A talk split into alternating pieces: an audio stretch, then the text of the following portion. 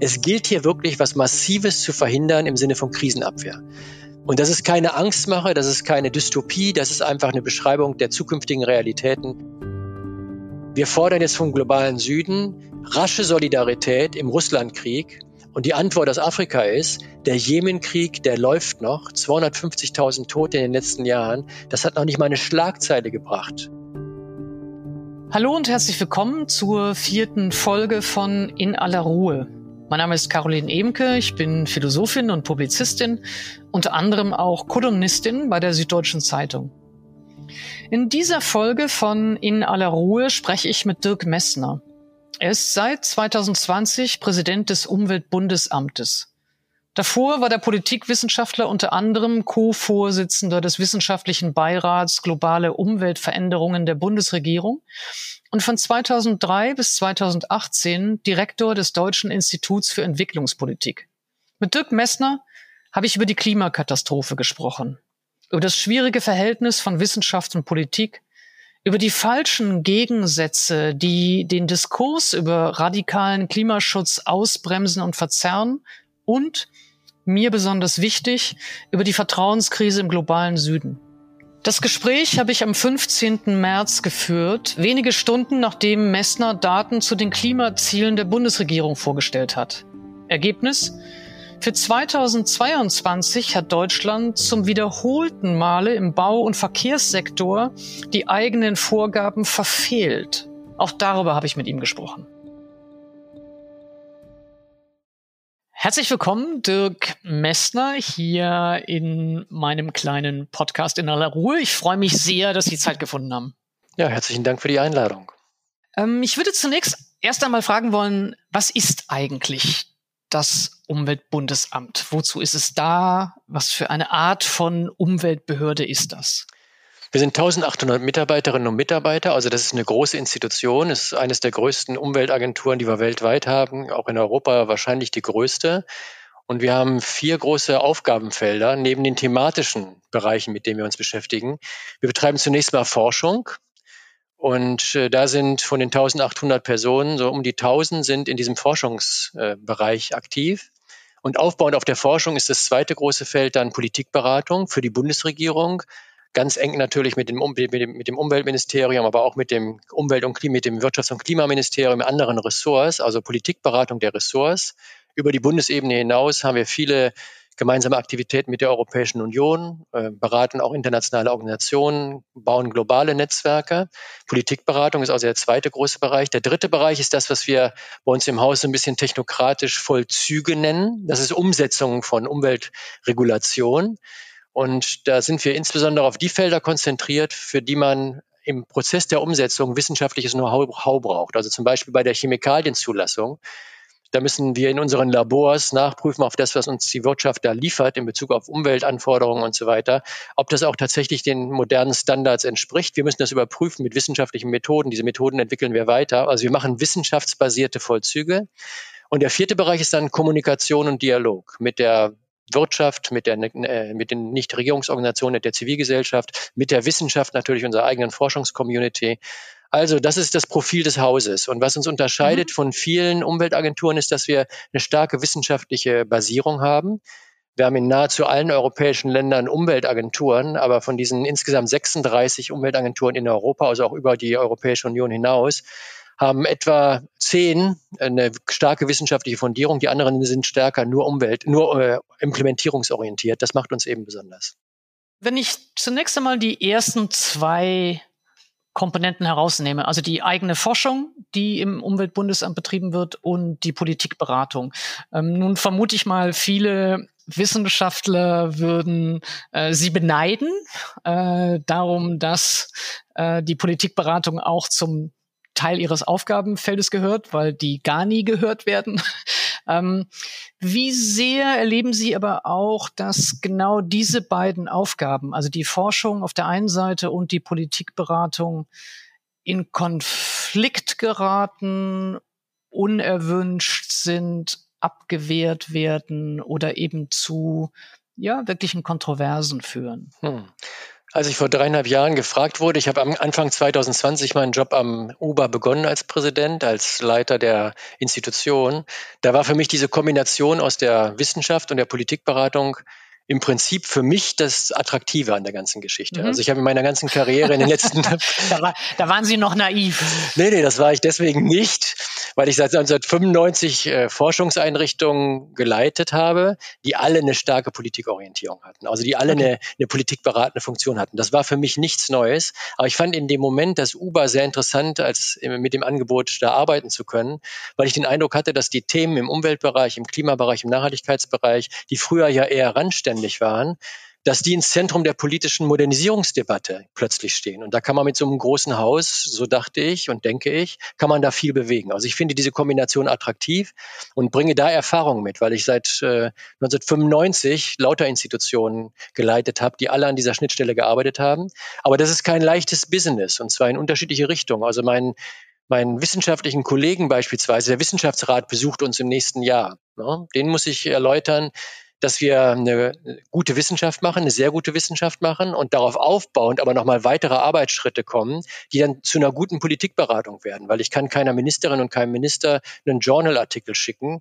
Der wird natürlich nicht gelesen, der ist viel zu spezifisch, der ist nicht in der Sprache, die Entscheidungsträger benutzen und brauchen. Den kann ich auch für die Gesellschaftsberatung meistens nicht verwenden. Also wir brauchen eine Expertise, die wissenschaftliche Professionalität und Leistungsfähigkeit verbindet mit dieser Bereitschaft und Fähigkeit, Politikberatung zu betreiben. Das ist sozusagen der Spagat mit dem wissenschaftlichen Partner, mit denen wir arbeiten. Und auf der anderen Seite haben wir die Politik.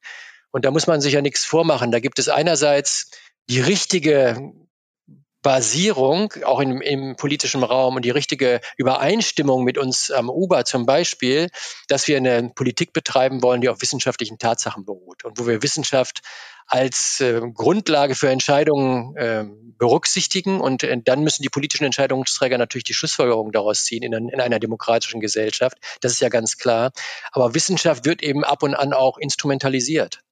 Also dann bestellen sich Parteien oder auch Unternehmen, bestellen sich Gutachten, die ihre Positionen untermauern. Oder man freut sich über bestimmte wissenschaftliche Ergebnisse in einem bestimmten Moment, will aber davon zwei Monate später in einer anderen politischen Situation vielleicht nichts mehr wissen. Das muss man als Beratungsinstitution, muss man das einfach zur Kenntnis nehmen und damit umgehen lernen. Aber inwiefern wäre möglicherweise Ihre, Ihre Stellung oder ja auch die Wahrnehmung des Uber als unabhängige Einrichtung, als Forschungseinrichtung, unangetasteter oder vielleicht auch glaubwürdiger, wenn es eine reine Forschungseinrichtung wäre, wenn dieser Teil der Politikberatung ja nicht daran angeschlossen wäre. Mhm. Dann also zunächst vielleicht zwei Perspektiven darauf. Das eine ist, ich beharre ganz heftig darauf, und da muss man auch immer wieder rote Linien ziehen. Und aufgeschlossene Entscheidungsträger, Ministerinnen und Minister wissen das auch, dass man das immer wieder neu festlegen muss, sozusagen. Ich beharre darauf, dass unsere Forschung unabhängig sein muss. Und zwar in Bezug auf unsere Methoden, in Bezug auf unsere Ergebnisse. Daran gibt es nichts zu deuteln. Also wenn das Umweltbundesamt in den Ruf käme, wir schreiben Gefälligkeitsgutachten für die jeweilige Regierung und mit der nächsten Regierung haben wir plötzlich eine, eine andere Sicht auf die Welt und eine andere wissenschaftliche mhm. Meinung und Perspektive. Das geht auf keinen Fall. Also wir müssen da unabhängig sein. Das ist ganz eindeutig. Ansonsten verlieren wir unsere unsere gesamte Reputation. Ne?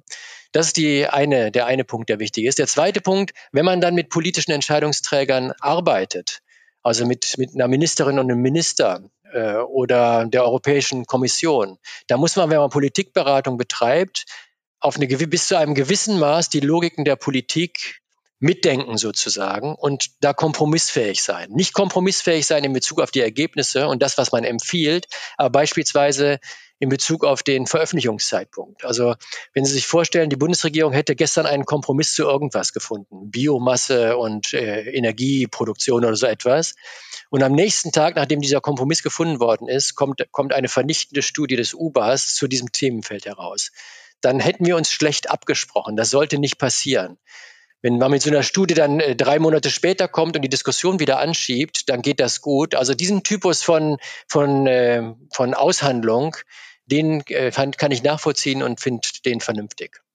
Das ist interessant, weil den würde ich jetzt riskant finden. Mhm. Also der Teil, der mir ähm, einleuchtet, ist, äh, dass es natürlich ein Unterschied gibt, ob es eine wissenschaftliche Veröffentlichung gibt, die auch äh, ja ein bestimmtes Genre, eine bestimmte Methodologie, äh, eine bestimmte Sprache äh, oder Sprachkriterien erfüllt, nicht direkt einspeisbar ist in einen politischen Beratungsprozess. Mhm. Und mir leuchtet absolut ein, dass das Umweltbundesamt eben in dieser Doppelrolle auch eine Form von Übersetzungsleistung herstellen muss. Also dass sozusagen Analysen und Studien übersetzt werden in eine Sprache, die im politischen Diskurs nachvollzogen werden kann. Das genau, leuchtet das mir ist, total Das ist unser ein. Tagesgeschäft. Mhm. Und dass das natürlich nicht nur im Hinblick auf ja, politische Parteien ähm, notwendig ist, sondern auch im Hinblick auf andere äh, soziale Akteure, auf andere gesellschaftliche Akteure äh, in Bezug auf die Medien. Ähm, trotzdem das Beispiel, was Sie jetzt gerade genannt haben, also zu sagen, dass man müsste möglicherweise auch mit dem Zeitpunkt von Veröffentlichungen Kompromisse eingeben, scheint mir jetzt fragwürdiger. Also die Unabhängigkeit der Institution hängt doch auch daran, ob sie selber entscheiden, wann sie etwas ähm, ja, äh, erforscht haben und wann sie eine Studie vorlegen können. Hm. Ja, also das, was ich, was ich vermeiden möchte, ist, dass das Uber als ein quasi politischer Akteur wahrgenommen wird. Genau. Weil wir wollen mhm. wahrgenommen werden als eine wissenschaftsbasierte Institution, die die Bundesregierung berät. Ne? Und wenn die Situation eintritt, wie ich das eben versucht habe zu schildern, gestern ist ein Kompromiss da mit der Bundesregierung, die Bundesregierung macht eine Bundespressekonferenz und am nächsten Tag setze ich mich in die Bundespressekonferenz und erzähle, dass genau das Gegenteil richtig gewesen wäre. Dann mhm. ist das ein Problem in Bezug auf meine, meine Zusammenarbeit mit den politischen Akteuren und macht mich zu einem quasi politischen Akteur. Das sieht ja aus wie eine Attacke des Umweltbundesamtes gegen eine Kompromissbildung, die gerade stattgefunden hat. Und das vermeide ich. Ne? Was ich nicht vermeide, ist, dass diese Studie drei Wochen später, vier Wochen später in die Diskussion eingebracht wird, mit einer gewissen mit einer gewissen Entfernung zu einer politischen Kompromissbildung, so dass wir dann wahrgenommen werden als das, was wir, was ich gerne möchte, dass wir Agenda-Setter sind, dass wir kritisch gegenbürsten, dass wir die nächste Phase von Politikentwicklung denken. Aber dafür brauche ich auch einen Raum, der von der unmittelbaren politischen Kontroverse auf eine Art und Weise da entkoppelt ist, wenn so, so eine Situation vorliegt, wie die, wie ich eben geschildert habe. Ja, aber das ist gut, dass äh, wir es nochmal geklärt haben, denn ähm, es klang jetzt für mich im ersten Moment so, als wäre es ein Zurückhalten nee, von nee. Wissen. Nee. Ähm, und das würden Sie sagen, nein, das darf nie passieren. Sie würden, äh, Sie würden unbedingt immer als unabhängige Institution die Kritik äußern, die Sie für berechtigt halten. Ähm, jetzt nehmen wir es mal an einem konkreten Beispiel, nehmen wir es mal ähm, oder machen wir es mal fest an der aktuellen Studie zu Treibhausgasemissionen im Jahr 2022, die gerade vorgestellt worden ist. Ähm, also ich wage mal zu behaupten, man kann zu diesem Thema gar keine Studie äh, veröffentlichen oder sich äußern in der Öffentlichkeit, ohne dass es als direkter Kommentar oder direkte Intervention in die aktuellen politischen Kontroversen diskutiert wird oder wahrgenommen wird. Ähm, vielleicht können Sie zunächst einmal sagen, was Sie festgestellt haben und dann vielleicht diskutieren wir es, wie es äh, die Kontroversen ja befeuert oder, oder unterfüttert. Ja, wir haben heute in der Bundespressekonferenz, heute ist der 15. März, eine Studie vorgestellt zu den Emissionen des Jahres 2022. Und ein Kernergebnis ist, auf der Makroebene, die Emissionen sind im letzten Jahr um zwei Prozent gesunken. Das ist vielleicht gar nicht so übel, wenn man berücksichtigt, dass das mitten im Krieg stattgefunden hat und ja, wir viel darüber diskutiert haben, dass Gas ersetzt worden ist durch Kohle, Braunkohle, Öl im Verstromungsprozess. Also das kann man vielleicht noch als eine gute Nachricht durchgehen lassen, aber wir haben dann heute Morgen auch gezeigt in der der Pressekonferenz und in unserer Studie, wir brauchen, damit wir bis 2030 unsere Klimaziele erreichen können, jedes Jahr ab 23 bis 2030, das sind ja nur noch siebeneinhalb Jahre, sechs Prozent Reduzierung in jedem Jahr. Das heißt, wir brauchen eine Verdreifachung der Geschwindigkeit im Klimaschutz. Und auf der Ebene darunter haben wir natürlich alle Sektoren uns angeschaut und zwei Sektoren sind besonders schwierig, wie auch im letzten Jahr schon, das ist der Verkehrssektor. Da sind die Probleme und der ne? Gebäudesektor. Das sind die beiden äh, komplizierten Sektoren, die wir haben. Wir haben in diesem Jahr in der Industrie zehnprozentige Einsparung der Emissionen gesehen, allerdings sehr stark äh, verursacht auch durch Produktionsschließungen. Das stellen wir uns ja nicht so vor. Wir wollen ja die Wirtschaft nicht schließen, um Klimaschutz zu betreiben. Wir wollen die Wirtschaft transformieren, um Klimaschutz zu betreiben. Äh, das muss jetzt in Zukunft angegangen werden. Und vielleicht gehen wir mal konkret ähm, auf Gebäudesektor und Verkehr ein. Ähm, in diesen beiden Sektoren sind die Klimaziele ja nicht zum ersten Mal verfehlt worden, sondern sie sind, wenn ich das äh, richtig im Kopf habe, zum dritten Mal in Folge verfehlt worden. Vielleicht machen wir es einfach erstmal am Verkehrssektor fest, vielleicht sprechen wir später auch über den Gebäudesektor, aber im Verkehrssektor könnte man sagen, wird Klimapolitik mit Handbremse betrieben? Das würde ich so sehen. Ich habe heute Morgen gesagt, wir brauchen eine Verdreifachung bei den Erneuerbaren im Energiesektor. Und da ist diese Beschleunigung wichtig, aber wir haben einen Plan. Und in Bezug auf Verkehrssektor habe ich gesagt, wir gehen da noch in die falsche Richtung und ich sehe noch keinen Plan. Und dieser Plan muss jetzt her. Nach dem Klimaschutzgesetz müssen ja die Ressorts, die ihre Ziele nicht erreichen, ihre Klimaschutzziele, die zu viel emittieren in den Sektoren, die müssen Sofortprogramme vorlegen. Insofern erwarte ich, dass jetzt im nächsten Schritt eine solche Aktivität kommt, weil bisher liegen uns keine Studien vor. Das hat ja auch der wissenschaftliche Klimarat im letzten Jahr so beurteilt. Es liegen keine, keine Pläne vor des Umweltministeriums, des, des Verkehrsministeriums, die eine Lösungsstrategie aufzeigen. Also da ist jetzt Aktivität erforderlich. Was ist denn das Problem im Verkehrsministerium? Ich glaube, wir haben da noch keine gemeinsame Sichtweise, was die Dringlichkeit des Problems angeht wenn wir uns, wenn wir uns, wenn wir eine gemeinsame Grundlage hätten, dass wir hohe Ambitionen brauchen und in einem engen Zeitfenster Fenster jetzt handeln müssen, die Emissionen runterbringen müssen, weil wir vermeiden wollen die Schäden des Klimawandels, die wir so gut quantifizieren und qualifizieren können. Wenn wir da eine große Einigkeit hätten, dann würde ich erwarten, dass alle hart daran arbeiten.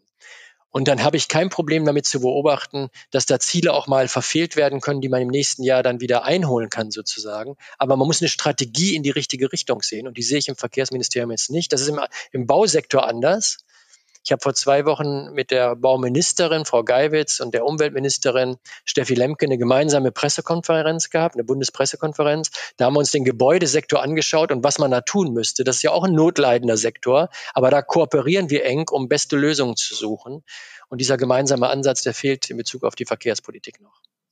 Vielleicht gehen wir mal den, äh, die Verkehrspolitik im Konkreten an. Ähm, vielleicht schauen wir mal unterschiedliche Instrumente an, äh, die sinnvoll sein können oder die, die notwendig sind, um die Klimaziele im Verkehrssektor auch erreichen zu können.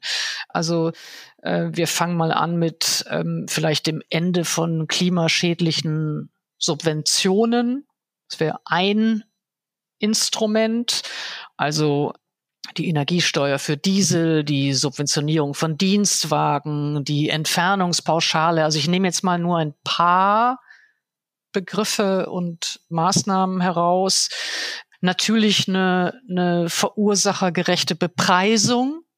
Tempolimit ist was, mit dem sich das Umweltbundesamt ja auch mit einer Studie ähm, die dann sofort für große Kontroversen gesorgt hat, äh, geäußert hat.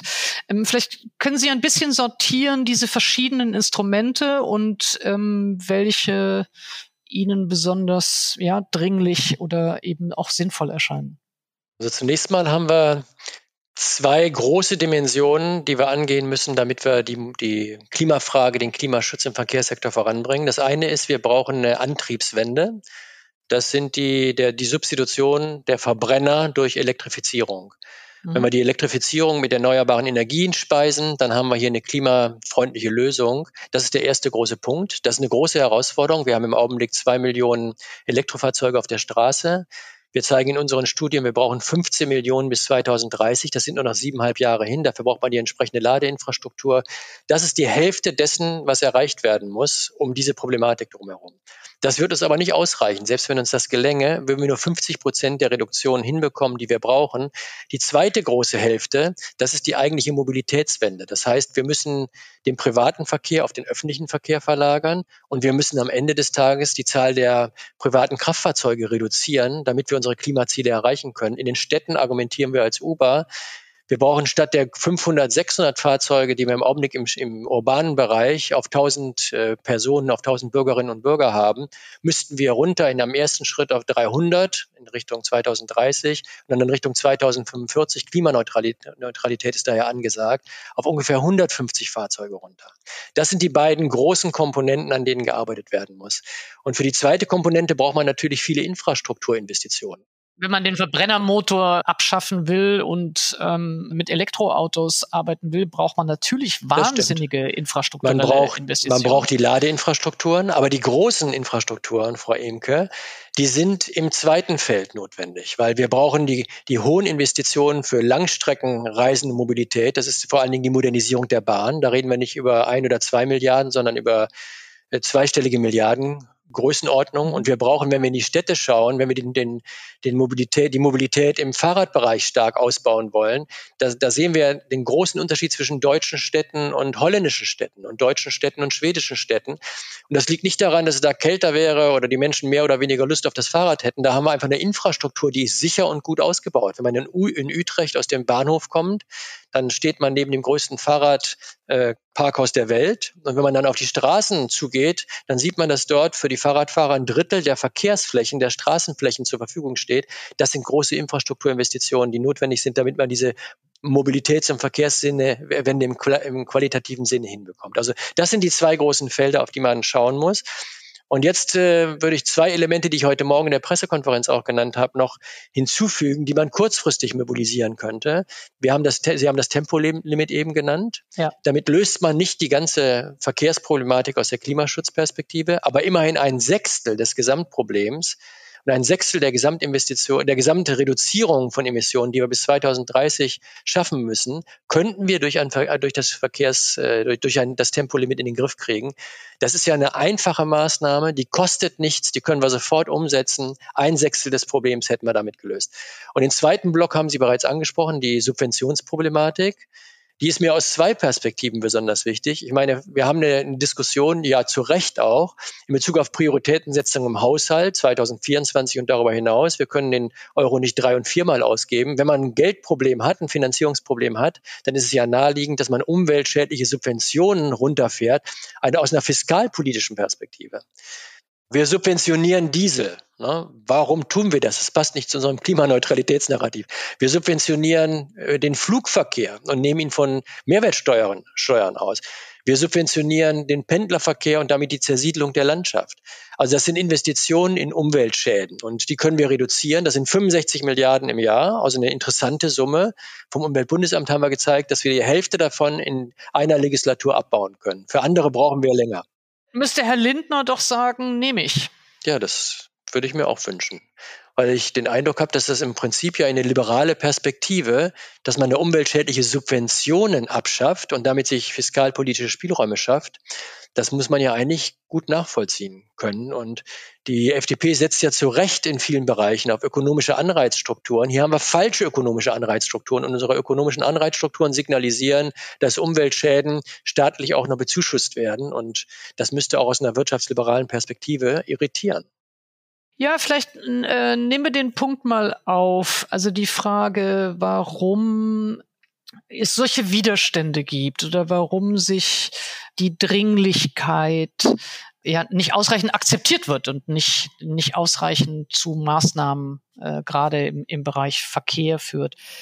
Mein Eindruck ist, dass die Debatte um den Klimawandel und die Maßnahmen, die nötig sind, oft an falschen Gegensätzen scheitert. Ähm, dass äh, suggeriert wird, es gäbe nur entweder Innovationsstrategien oder Regulierungsmaßnahmen. Also entweder äh, Technikoffenheit, wie das immer so schön heißt, oder Verbote. Das ist so ähm, die Art, wie, wie ja das Framing funktioniert. Vielleicht können Sie das ein bisschen äh, kommentieren, wie hinderlich diese Arten von Gegensätze sind? Vielleicht setze ich mal was vor die Klammer und komme dann zu den Gegensätzen und äh, hätte eine Idee, wie man darüber hinwegkommt sozusagen. Wenn, wenn wir 2021, Frau Emke, miteinander gesprochen hätten, dann hätte ich einen sehr optimistischen, mit einem sehr optimistischen Diskurs zunächst begonnen. Ich hätte gesagt, wir haben jetzt den European Green Deal, das ist das anspruchsvollste Green Economy Projekt der Weltwirtschaft. Ich hätte gesagt, wir haben jetzt Joe Biden äh, an der Spitze der amerikanischen Regierung, der bemüht sich darum, Klimaschutz anzunehmen. Ich hätte gesagt, wir haben eine BDI-Studie, äh, die 2021 erschienen ist, die zeigt, wie man Klimaneutralität in Deutschland bis 2045 mit Wettbewerbsfähigkeit verbindet. Ich hätte darauf hingewiesen, dass wir eine Koalition dann haben, Ende des, äh, der, des Jahres, die jetzt in eine ähnliche Richtung steuert und Klimaschutz und Modernisierung miteinander verbinden will. Also man hätte argumentieren können, und wir haben eine Umweltbundesamtstudie, die Umweltbewusstseinsstudie, dass die Bevölkerung die Transformation, die wir für relevant halten aus, dem, aus der Perspektive des UBAs, unterstützen, mittragen, befördern wollen. Also ja, und es gab ein Verfassungsgerichtsurteil, das für diese Maßnahmen auch noch sozusagen eine normative Begründung geliefert hat. Und zwar eine, die, das müsste äh, für die FDP ja eigentlich ja sozusagen eine Einladung gewesen sein, nämlich mit dem Freiheitsbegriff äh, argumentiert. Ja, ja ein sehr wichtiger Punkt. Das würde ich auch so einschätzen, wie Sie das jetzt gerade skizziert haben. Darüber hinaus könnte man Fridays for Future noch nennen. Also die, die junge, äh, der junge, junge Teil der deutschen Gesellschaft setzt die Mehrheitsgesellschaft insgesamt unter Druck und fordert solide Zukunftsperspektiven ein und endlich die Klimaschäden, die wir uns selber äh, zufügen, zur Kenntnis zu nehmen. Also man hätte 2021 mhm. sagen können, das meandert sich jetzt alles zusammen, geht in die richtige Richtung. Ne? Äh, ein Begriff von, von Osterhammel fällt mir ein, Jürgen Osterhammel, dem, dem Historiker, der hat ja dieses, der hat ja dieses wunderbare Buch geschrieben, Die Verwandlung der Welt im 19. Jahrhundert, wo er den Übergang von der Agrar- zur Industriegesellschaft beschreibt. Und da führt er den Begriff der Häufigkeitsverdichtungen ein. Also ein Umbruch ist kein Event, ein Umbruch ist keine Momentaufnahme, sondern Umbrüche vollziehen sich in Dekaden. Ne? Äh, der Nachhaltigkeitsdiskurs ist 1973 Limits to, Limits to Growth. Der ist 40, 45, 50 Jahre alt. Und 2021 hätte man sagen können, jetzt sind diese Häufigkeitsverdichtungen da. Jetzt, jetzt findet der Regime-Shift statt Richtung nachhaltiges Wirtschaften. Und dann kommt der Krieg und die Situation verändert sich. Und plötzlich haben wir diese Gegensätzlichkeit, die Sie da eben beschrieben haben. Ich würde sie interpretieren da, darin oder dadurch, dass ich dass ich formuliere, dass wir uns im dass wir uns mitten in der Transformation jetzt befinden. Und die Transformation nicht aufgeschoben ist, sondern wir sind in drei Feldern gleichzeitig unterwegs und haben da entsprechende Diskurse, Widerständigkeiten aus unterschiedlichen Gründen. Das erste Feld ist, wir müssen lauter neue Infrastrukturen aufbauen und neue Technologien mhm. in den Markt bringen, im Energiebereich, im Mobilitätsbereich, die urbanen Infrastrukturen. Auf der einen Seite hat das mit wirtschaftlicher Entwicklung zu tun, das finden viele gut. Auf der anderen Seite, bei jedem Windrad haben wir wieder eine Diskussion, ob die jetzt, ob das jetzt wirklich vor der eigenen Haustür notwendig ist. Also da sehen Sie, in diesem Feld ist Spannung drin, weil wir jetzt an den Klimaschutz gehen. Dann haben wir ein zweites Feld, da müssen wir Phasing Out betreiben. Phasing Out bei Heizungsanlagen, beim Verbrenner. Unser Fleischkonsum soll, muss, soll und muss runtergehen. Also rausgehen aus bestimmten Dingen. Das empfinden manche als eine gute Entscheidung, weil sie beitragen wollen zum Klimaschutz. Aber viele empfinden das als eine Zumutung und wollen da nicht mitmachen, wenn sie mit Konsumentinnen und Konsumenten oder Bürgerinnen und Bürger reden. Und manche Unternehmen, was ja leicht zu verstehen ist, aus dem fossilen Sektor, die wollen sich natürlich von ihren Geschäftsmodellen nicht verabschieden. Also da hat man einfach Widerstände, Pfadabhängigkeit und Interessensgegensätze. Ich würde ganz gerne äh, die Ausgangsprämisse doch etwas in Frage stellen. Also die Ausgangsprämisse, die da sagt, 2021 gab es lauter optimistisch stimmende, hoffnungsvolle Perspektiven. Ähm, es gab das, was einen Glauben machen ließ, jetzt gäbe es wirklich ein, eine, eine Regimeveränderung hin zur Nachhaltigkeit. Und dann haben sie gesagt, kam der Krieg. Da würde ich ganz gerne äh, vielleicht ein bisschen gegenhalten. Und zwar, weil ich glaube, wir kommen noch gerade aus einer Erfahrung, die multiple miteinander verkoppelte Krisen äh, erlebt hat.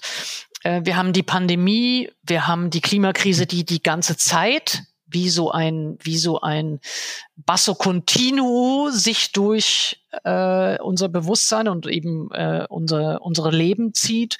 Ähm, und wir haben den Krieg. Und wir haben bei der Pandemie erlebt, wie bei dem Krieg auch, dass es politisch möglich ist, auf solche tief eingreifenden Ereignisse oder eben Krisenerfahrungen mit ungeheurer Entschlossenheit, mit Radikalität, auch mit einer Vorstellung von Solidarität zu reagieren, sowohl bei der Pandemie als auch ähm, bei dem russischen Angriffskrieg in der Ukraine hat es ja ein Bewusstsein dafür gegeben, dass bisherige Formen des Wirtschaftens, bisherige Formen des globalen Miteinanders äh, in Frage gestellt werden müssen. Und ähm, eigentlich hätte sozusagen das doch ja, ein, ein Beleg sein müssen, was beim Klimawandel auch möglich ist, dass es genau möglich ist, die, mit einer solchen Radikalität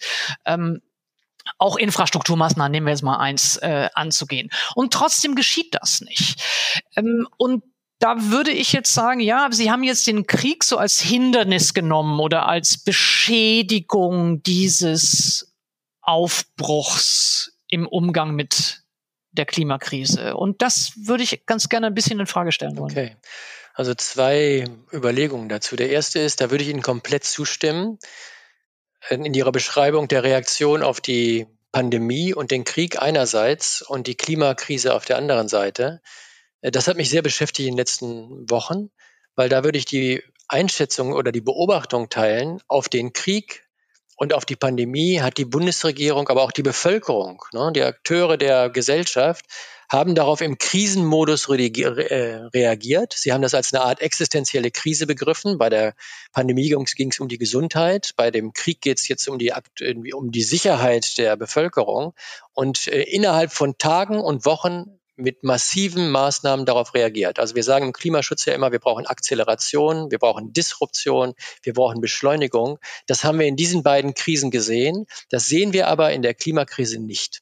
Ja, und es wäre durchaus möglich gewesen, auch unter dem Eindruck des Krieges und des, des Drucks und, und, und der Bedrängnis, die der bedeutet, auch wäre es trotzdem möglich gewesen zu sagen, ja, und wir brauchen auch eine Zeitenwende äh, äh, im Angesicht der Klimakrise. Komplett, und das teile ich. Ne? Also wir, wir könnten das, also wir könnten angemessen, wir wissen ja, wie wir angemessen auf die Klimakrise reagieren könnten, tun das aber nicht, weil das wird von den Entscheidungsträgern, aber auch von der Gesellschaft eben nicht als eine existenzielle Krise wahrgenommen, als die wir sie aus der Umwelt-, Klima- und Nachhaltigkeitsforschung heraus oft beschreiben. Also da haben wir noch ein Kommunikationsproblem, ein Vermittlungsproblem. Mhm. Was ich aber eben ansprechen wollte, ist, das hat mit der Zeitenwende auch zu tun. Ich habe mir, als der Krieg begann, habe ich mich hingesetzt und mir aufgeschrieben, die internationalen Interdependenzkrisen größerer Art seit 2000. Ne? Also da steht die Flüchtlingskrise natürlich, die Pandemie, der Krieg, äh, die Finanzmarktkrise,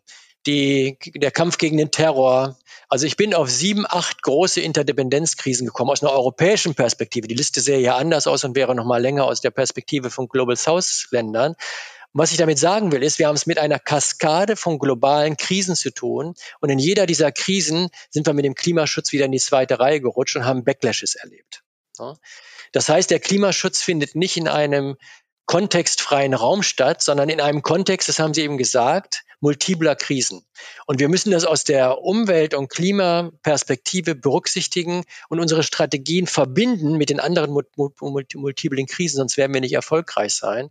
Und ich mache den Punkt so stark, weil wir, wenn Sie die IPCC-Berichte lesen, das ist ja meine Forschungscommunity, wenn Sie so wollen, wenn Sie, wenn Sie diese Berichte lesen, dann finden Sie all diese multiplen Krisen der letzten äh, 20 Jahre, die finden Sie da nicht. Also wir denken über unsere Transformationspfade zur Nachhaltigkeit und Klimaneutralität in einem im Wesentlichen aseptischen Raum statt. Und äh, damit liegen wir falsch und werden nicht anschlussfähig genug. Aber ist das, was Sie beschreiben, ähm, also diese aseptische Geschlossenheit des Diskurses. Ist das nicht ein primär europäisches oder sozusagen Problem des, des, des globalen Nordens und etwas, das im globalen Süden undenkbar wäre? Das stimmt. Im globalen Süden wird natürlich äh, immer die Klimafrage mit der sozialen Frage sofort verbunden. Das ist ganz klar. Wenn man sich in Indien bewegt oder in afrikanischen Ländern, das ist richtig. 80 Prozent der Emissionen werden aber von den G20-Ländern emittiert. Und in den Ländern wird im Wesentlichen in der Art und Weise, wie ich es eben geschildert habe, eher isoliert auf die Klima- und Nachhaltigkeitsfrage geschaut. Und das ist ein großer Fehler. Ne? Wie erklären Sie sich das? Also ähm, hat das Äh, womit hat das zu tun? Hat das was zu tun mit den ja, wissenschaftlichen Disziplinen, die primär involviert sind in dem Klimadiskurs? Oder woran liegt das? Ich meine, die, die, die Klimaforschung, die Nachhaltigkeitsforschung hat Großartiges geleistet in den letzten 30, 40 Jahren. Das ist ja als, als, als Forschungsfeld überhaupt erst neu entstanden. Da hat Naturwissenschaft, Erdsystemforschung zusammengefunden mit den Sozialwissenschaften, den Wirtschaftswissenschaften. Und das alleine ist ein großer, großer Sprung nach vorne, diese Interdisziplinarität überhaupt zu organisieren, mit dem Fokus wirtschaftliche Entwicklung, Nachhaltigkeit, Klima. Und dann ist es dieser Community ja sogar gelungen. Ich meine, das muss man sich auch auf der Zunge zergehen lassen. Wir sind spät dran mit dem Klimaschutz, aber der Klimaforschung ist es gelungen, der Weltgemeinschaft und den politischen Entscheidungsträgern weltweit zu vermitteln, dass wir einen Umbruch der gesamten Weltwirtschaft in Richtung Klimaneutralität brauchen. Diesem Diktum widerspricht heute der IWF nicht mehr, die Weltbank nicht mehr, keine internationale Organisation von gutem Ruf. Also da ist was Großes gelungen in der Verschiebung der Perspektive, aber es hat eben dazu geführt, dass man viele andere Dinge nicht berücksichtigt hat. Und wenn wir uns jetzt in einer Welt multipler Krisen befinden, dann müssen wir die Interdependenz zwischen diesen Krisen berücksichtigen. Deswegen haben wir bei uns am UBA mit dem Angriff Russlands auf die Ukraine sofort eine Taskforce gegründet und Kolleginnen und Kollegen zusammengezogen, die über die die über die Interdependenzen zwischen diesen zwei unterschiedlichen Herausforderungen, Zeitenwende in sicherheitspolitischer Hinsicht und was impliziert das eigentlich für die Nachhaltigkeitstransformation, nachgedacht haben. Vielleicht noch einen Schritt nochmal zurück zu der Frage, wie eben im öffentlichen Raum äh, die, äh, die, die Dringlichkeit, ich würde jetzt sagen, ein wenig abgeschliffen wird dadurch, dass es äh, die Fragen immer auf in, in eben in so falsche Gegensatzkonstellationen gepackt werden. Also äh, Innovation versus Regulierung, Verbote versus Technikoffenheit. Wie, wie sehr nehmen Sie das auch als ein Problem des Diskurses wahr oder eben auch einer Form, ja, absichtsvoll zu verlangsamen? Ich, Sie haben gesagt, wir gehen noch mal einen Schritt zurück. Ich gehe mal noch einen Schritt zurück. Also mir ist es wichtig, mir ist es wichtig, ja. noch mal darauf hinzuweisen. Da komme ich noch mal auf meine 2021er Konstellation. Ne? Wir haben eine ganz stark veränderte Debatte heute, weil wir in Europa und ähnlich auch in den USA mit der beiden Regierung, mit dem European Green Deal, ja, haben wir das ja. erste Mal eine wirtschaftspolitische Orientierung, die sagt, ich, so hatte ich begründet, dass mich das UBA als Institution interessiert hat, ne? die sagt, die Klimaproblematik, die Grenzen Erz des Erdsystems, der Schutz der Ökosysteme, das ist das obere Primat unserer wirtschaftlichen Entwicklung und Innovationspolitik und Beschäftigungspolitik und Wachstumspolitik müssen sich dem unterordnen. Und das ist eine radikale Veränderung des politischen Diskurses, die stattgefunden hat. Und dennoch, ja, aber das setzen Sie jetzt so einfach, das verstehe ich schon, sozusagen, dass der European Green Deal ähm, da eine wirkliche Zäsur bedeutet. Nur das spiegelt sich ja nicht in den alltäglichen Debatten, die wir in der hiesigen Öffentlichkeit haben. Doch, weil schauen Sie mal in die, schauen Sie mal in die, schauen Sie mal in die Medien, in denen Sie ja äh, sehr proaktiv unterwegs sind, die Sie ja gut kennen, die Medienlandschaft. Die Diskussion über die Modernisierung unserer Gesellschaft, die dreht sich doch heute um die Frage, wie wir das mit der Nachhaltigkeit hinkriegen oder nicht. Das ist keine umweltpolitische Randdiskussion mehr. Das ist die eigentliche Modernisierungsdebatte, die wir in, Euro in Deutschland führen, in Europa führen und Gott sei Dank auch in den USA führen, weltweit führen, in China führen. Das ist diese große Veränderung in den tiefen Schichten verändern sich unsere Strukturen, bis dann der Umbruch stattgefunden hat sozusagen. Aber wir sind mitten drin in diesem Veränderungsprozess. Der Dreh- und Angelpunkt der Modernisierungsdebatten in diesen 20er Jahren ist die Nachhaltigkeitsfrage. Deswegen liegen auch die Nerven so blank bei denjenigen, die da jetzt raus müssen aus ihren fossilen Industrien bei der Verbrennerindustrie, in der Kohleindustrie, bei den Öl- und Gashändlern und den Unternehmen, die damit zusammenhängen und so weiter. Die würden ihr Geschäftsmodell gerne weitermachen. Das wird jetzt radikal in Frage gestellt und soll abgeschlossen werden bis 2045. Also ich würde sagen, weil wir jetzt damit anfangen, wirklich ambitionierten Klimaschutz zu thematisieren und beginnen, das umzusetzen. Das versucht ja die neue Bundesregierung, das versucht ja Habeck, das versucht ja die Bauministerin. Weil dem so ist, haben wir jetzt auch diese Widerstände. Das hängt Aber Sie würden zusammen. sagen, Sie deuten die eben nur noch als fossile Abwehrschlacht. Ja, ganz genau. Ich habe eine radikalen, ich habe eine radikale Veränderung in meiner meinem persönlichen Beratungsgeschäft erlebt, als Wissenschaftler der Politikberatung macht Ich war äh, 14, 15, 17, 17 Jahre Mitglied des wissenschaftlichen Beirats Globale Umweltveränderungen. 10, 12 Jahre habe ich ihn geleitet, dem, diesen Beirat. Das ist, da wird ja die Klimaforschung mit der Wirtschafts- und sozialwissenschaftlichen Forschung zusammengebracht. Wir haben 2010 eine Studie veröffentlicht, die große Transformation zur Nachhaltigkeit haben wir das genannt. Der Begriff hat sich ja quasi durchgesetzt, die große Transformation. Das war damals ein großer Aufreger. Was wir da gemacht haben, war, wir haben unsere ganzen Detailstudien, wir gucken auf den Boden, wir gucken aufs Wasser, wir gucken auf die Wälder. Wir haben das in ein Bild gebracht und haben gesagt, wenn wir das alles in den Griff kriegen wollen, Wirtschaft in den planetaren Grenzen, Klimaneutralität, was heißt das eigentlich für die Weiterentwicklung der Wirtschaft? Was für Transformationen brauchen wir in den jeweiligen Sektoren? In welchen Sektoren müssen wir überhaupt Veränderungen voranbringen? Welche Investitionen und Technologien brauchen wir dafür? Dann haben wir das durchdekliniert und sind zu dem Bild der großen Transformation zur Nachhaltigkeit gekommen. Und das hat damals großes Spektakel ausgelöst. Wir haben große Kritik aus der Wirtschaft gehört. Wir haben große Kritik von der Bundesbank gehört. Der damalige äh, Chefökonom der, der, der, der Bundesbank, das war Herr Issing, der hat uns in die Nähe von Mao und Lenin und, und äh, Stalin gerückt. Das war ein großer Aufreger. Und ich kann Ihnen nur sagen, Frau Emke, wenn Sie die Studie sich heute angucken von 2010, das ist im Wesentlichen jetzt ähm, Text, den man von der Richtung her im Koalitionsvertrag findet. Und das ist das, was in Glasgow 2021 bei den Klimaverhandlungen diskutiert worden ist. Also in diesen zehn Jahren haben sich fundamental die Perspektiven verschoben. Jetzt brauchen wir aber diese Beschleunigung gegen Widerstände, die uns eigentlich nicht irritieren müssen, weil es ist ja klar. Aber ich würde sozusagen, mich wundert etwas, ähm, äh, der Optimismus oder mich wundert etwas die Geduld. Also ich verstehe natürlich, wenn wir rückwärts schauen, dann kann man sagen, ja, da ist natürlich ein Prozess des gesellschaftlichen Lernens, äh, den wir erkennen können. Und natürlich würde man sagen, ja, da haben sich ganz ja, da haben sich Paradigmen auch verschoben, äh, äh, auf wem die Begründungslast liegt, auf denen die Emissionen verursachen oder ähm, eben auf denen, die versuchen, eine, eine ökologisch-soziale Transformation äh, zu erwirken geschenkt. Aber äh, wenn ich mir gleichzeitig äh, jetzt also auch nur die, die eben diese jüngste Studie zu den Emissionen 2022 anschaue. Wenn ich mir nur anschaue, Gebäude- und Verkehrssektor haben zum dritten Mal in Folge äh, ihre eigenen Vorgaben gerissen. Ja, ähm, es ist ja nicht mehr eine Frage des Verstehens, sondern es ist eine Frage des Umsetzens. Und ich, ich würde mal sagen, wir haben gar nicht mehr die Zeit für diese Geduld, die Sie da gerade an den Tag legen.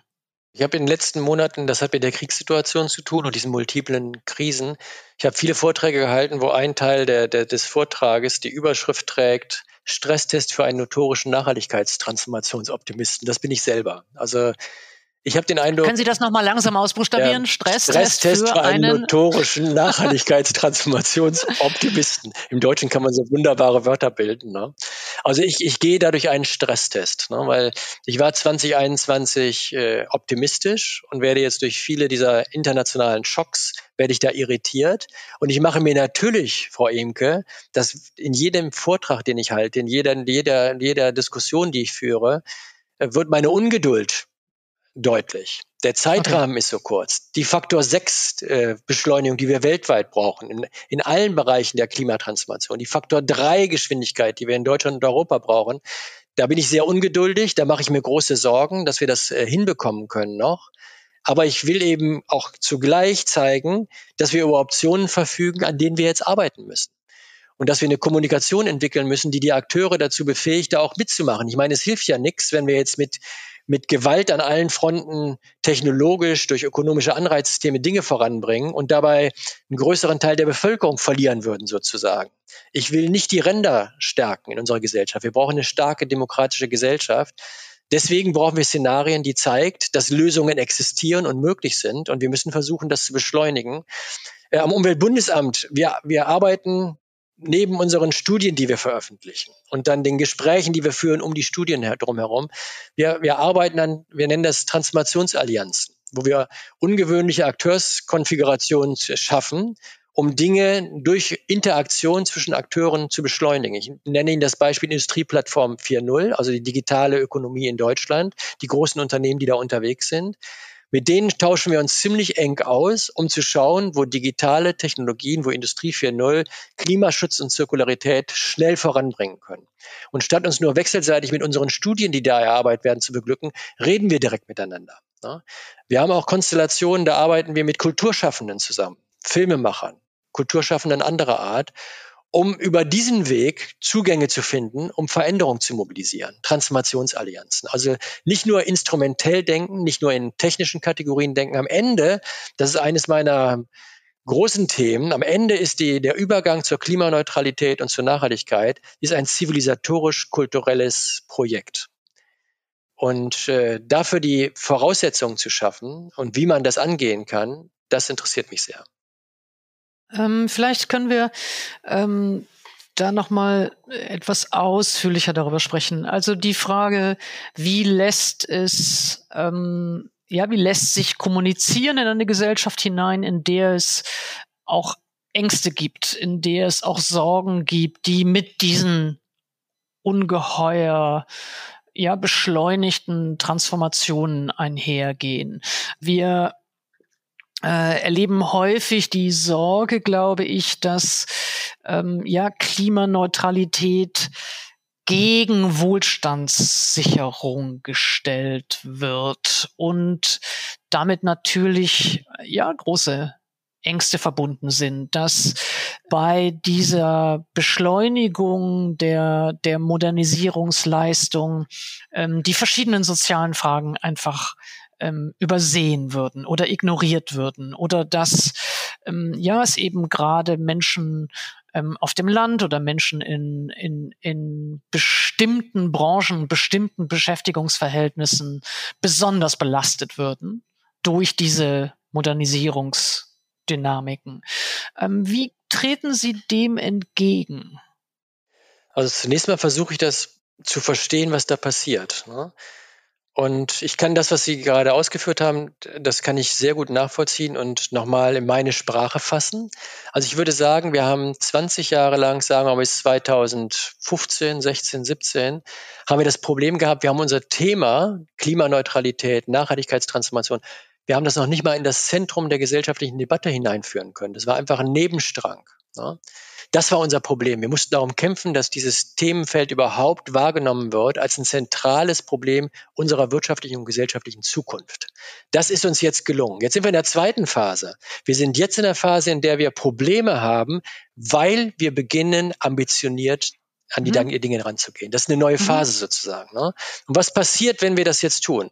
Ich würde sagen, neben vielen Aspekten, die man besprechen könnte, drei Dinge sind besonders wichtig. Zwei haben Sie angesprochen, eins füge ich noch hinzu. Auf der einen Seite, wenn wir, wenn ich sage Beschleunigung, Disruption, dann löst das natürlich in Teilen der Bevölkerung Irritation aus. Angst vor zu rascher Veränderung. Wie, geht ich, wie gehe ich damit um? Angst vor den sozialen Folgen. Kann ich das bezahlen? Die, die, die Wärmepumpendiskussion und so weiter. Ne? Also das muss man im Blick haben und darauf muss man, weil Sie gefragt haben, wie gehen Sie damit um? Am Uber müssen wir Strategien entwickeln, wo wir die sozialen Impacts immer gleich mitdenken. Ja? Das ist die eine, das eine. Das zweite Feld ist, das ist ja ganz selbstverständlich, weil wir ambitioniert sind, es sind natürlich die, die im fossilen Geschäft ihre Geschäftsmodelle noch tief verankert haben, die haben wir jetzt nicht gleich auf unserer Seite. Das ist ja ganz klar. Es wäre naiv, dass es da keine Widerstände gibt. Ne? Die Beobachtung ist aber, die neuen Geschäftsmodelle in Richtung Klimaneutralität, die werden immer attraktiver. Deswegen haben wir eine BDI-Studie, die sagt, das geht mit 2045 klimaneutral. Dann haben wir einen dritten Bereich, der ist auch wichtig. Der geht im Grunde mein eigenes Arbeitsfeld an auch der öffentliche Sektor muss ja sich jetzt so weiterentwickeln, dass wir diese Transformation aus dem öffentlichen Sektor heraus, mit der Forschung, die wir da machen, mit der Implementierung, den Vollzügen, die wir da machen, dass wir das gut orchestrieren können sozusagen. Und auch da ist einiges zu tun, weil in, in, den öffentlichen Institutionen ist das Grundgefühl sehr oft, da draußen die Wirtschaft und die Gesellschaft, die müssen unglaubliche Veränderungen jetzt vollziehen. Bei uns ist alles in Ordnung. Aber wir müssen uns ebenfalls transformieren, damit wir diese Gesamtveränderung überhaupt gemeinsam hinkriegen. Wenn Sie das alles zusammennehmen, das Risiko ist Überforderung der Gesellschaft und dem müssen wir entgegenwirken. Ich würde jetzt aus einer ja, moralphilosophischen Perspektive würde ich ganz gerne die Kategorie der Zumutbarkeit äh, einführen wollen oder darüber sprechen wollen. Ähm, es ließe sich ja beides fragen. Wie viel Beschleunigung und wie viel Tempo und wie viel Transformationsdynamik ist nicht mehr zumutbar? Und umgekehrt, wie viel Langsamkeit, wie viel weiter so, wie viel Beharrung, wie viel ähm, die eigenen Klimaziele unterlaufend ist nicht zumutbar. Können Sie das ein bisschen kommentieren? mit unserer Analyse des Status quo und wie viel Treibhausgasbudget uns noch zur Verfügung steht, um, sagen wir mal, zumindest unter zwei Grad zu bleiben und damit die Kipppunkte im Erdsystem mit einer größeren Wahrscheinlichkeit noch vermeiden zu können, dafür brauchen wir eine ungeheure Geschwindigkeit. Wenn dieser Druck nicht da wäre durch die Kipppunkte, na, da hätte ich vor 15 Jahren, wenn wir da gesprochen hätten, noch vor 10 oder vor 8 noch ganz anders argumentiert, Frau Emke. Ich hätte nämlich gesagt, wir haben ja für die zwei Grad bei den Klimaverhandlungen gekämpft vor dem Hintergrund der Analysen, die gezeigt haben, diese großen Veränderungen und Implosionen im Erdsystem, die Kipppunkte, die haben wir vermutet jenseits der dreieinhalb und vier Grad. Das war unsere damal, das war der damalige Stand des Wissens. Und wir haben gehofft, wir hätten mit den zwei Grad Obergrenze sowas wie ein Puffer dazwischen. Aber jetzt ist dieser Puffer weg, weil die neuen Studien, die neuen Szenarien, die neuen Daten zeigen uns, diese Kipppunkte drohen bereits um die zwei Grad drumherum und dann darüber hinausgehend mit großer Wahrscheinlichkeit, die schnell zunimmt. Und deswegen stehen wir unter diesem Zeitdruck. Also wir kriegen diesen Zeitdruck nicht weg. Also wir, wir müssen all die Probleme, die Sie da angesprochen haben, mit den Zumutungen und was hält eigentlich eine Gesellschaft aus, die müssen wir unter dem Diktum der, der notwendigen Beschleunigung voranbringen. Und ich meine, wenn ich in die Literatur reingucke, in die sozi soziologische Literatur, wie, wie entsteht Motivation für, für tiefen Wandel, dann finde ich immer die gleichen Elemente. Ne? Die Menschen müssen verstehen, dass ein großes Problem da ist. Ich glaube, viele haben das verstanden, aber Sie haben eben zu Recht gesagt, als existenzielle Krise verstehen wir es nicht. Ne? Also mein Eindruck ist zumindest, dass die, die Kategorie der Zumutung immer nur ins Spiel gebracht wird, um Klimaschutzmaßnahmen zu verlangsamen. Äh, es, wird äh, äh, eher das Argument der Überforderung, der sozialen Verwundbarkeit wird immer auf der Seite veranschlagt, ähm, die eher bremsen, die eher verlangsamen möchte. Und worauf ich hinweisen möchte, ist eher zu sagen, nee, das geht aber äh, ließe sich genauso und möglicherweise mit größerer Berechtigung auf ja, auf, auf, der, auf der anderen Seite argumentieren. Und das ist sicherlich etwas, was Fridays for Future, die letzte Generation, Extension Rebellion und sehr, sehr viele in äh, der Klimabewegung ähm, auch versuchen, die ganze Zeit in unterschiedlichen Protesten, unterschiedlichen Kommunikationsformen zu thematisieren, zu sagen, ähm, dieses weiter so, dieses nicht ausreichende Tempo in den Transformationsprozessen ist etwas, was berechtigte Ängste auslöst, was Sorgen macht, was soziale Verwundbarkeiten schafft. Und insofern wäre wär für mich da ein bisschen die Frage, ob es zu einseitig genutzt wird, die Frage der, der Zumutung oder eben auch die Frage der, der sozialen Angst. Das ist sicher so. Also ich würde Ihnen folgen, wenn Sie sagen, was Fridays for Future so wunderbar auf den Punkt gebracht hat, ist, dass Nichthandeln für den Klimaschutz ist die eigentliche Zumutung, insbesondere für die nächste mhm. Generation. Ne? Mhm. Während ja oft aus den Medien heraus man den Eindruck hat, alles, was im Klimaschutz notwendig ist, das mündet immer in sowas wie Zumutungen für Bürgerinnen und Bürger. Wegen der Geschwindigkeit, wegen der Kosten. Aber in der Realität haben wir insgesamt, das haben wir jetzt, glaube ich, gut rausgearbeitet, wir haben beide Gemütszustände in der Gesellschaft, die sich artikulieren. Genau. Also wir haben den Gemütszustand, ich habe Angst vor dieser Veränderung, ich kann das vielleicht gar nicht bezahlen, ist das so schnell notwendig, was kommt da eigentlich auf mich zu? Und dann haben wir auf der anderen Seite diejenigen, die sagen, das geht alles nicht, nicht schnell genug. Merkt ihr nicht, dass wir in die Katastrophe reinrennen? Die Zumutung ist, dass ihr das verhindert. Also wir haben diese beiden Gemütszustände und das müssen wir in unserer Kommunikation entsprechend berücksichtigen. Vielleicht ähm, noch eine Zuspitzung bei der Frage und dann würde ich ganz gerne ähm, ein bisschen internationale Perspektiven in den, in den Blick nehmen. Äh, bei der Zuspitzung äh, wäre für mich die Frage, wie erklären Sie sich, dass ja diese Kommunikation nicht gelingt, die eine Einladung sein könnte. Also es dominiert ja sehr, sehr stark, auch bei uns im Gespräch. Also äh, ich, ich nehme mich da gar nicht aus. Das, sind das Gefährdungsszenario, das Bedrohungsszenario, ähm, äh, die Kipppunkte. Ähm, es, es, es dominiert ja ein Sprechen und ein Argumentieren mit der Katastrophe. Und ähm, gleichzeitig ist aber auch klar, und das haben Sie auch mehrfach jetzt betont in dem Gespräch, es kann nur gelingen, dieser Transformationsprozess, ähm, wenn es ein demokratischer Prozess ist, wenn er, wenn er überzeugt, wenn Menschen äh, ihn unterstützen, wenn er nicht nur eben verordnet wird. Und dies, die Frage, was für eine Art von Kommunikation es bräuchte, damit Leute gerne mitmachen wollen was für eine Art von Erzählung es bräuchte, die auch ja nicht nur eine Vermeidung von Katastrophen, nicht nur eine Vermeidung von Schäden, nicht nur eine Vermeidung von Klimakatastrophen, sondern auch, also nicht nur eine Verlustgeschichte erzählt, ja.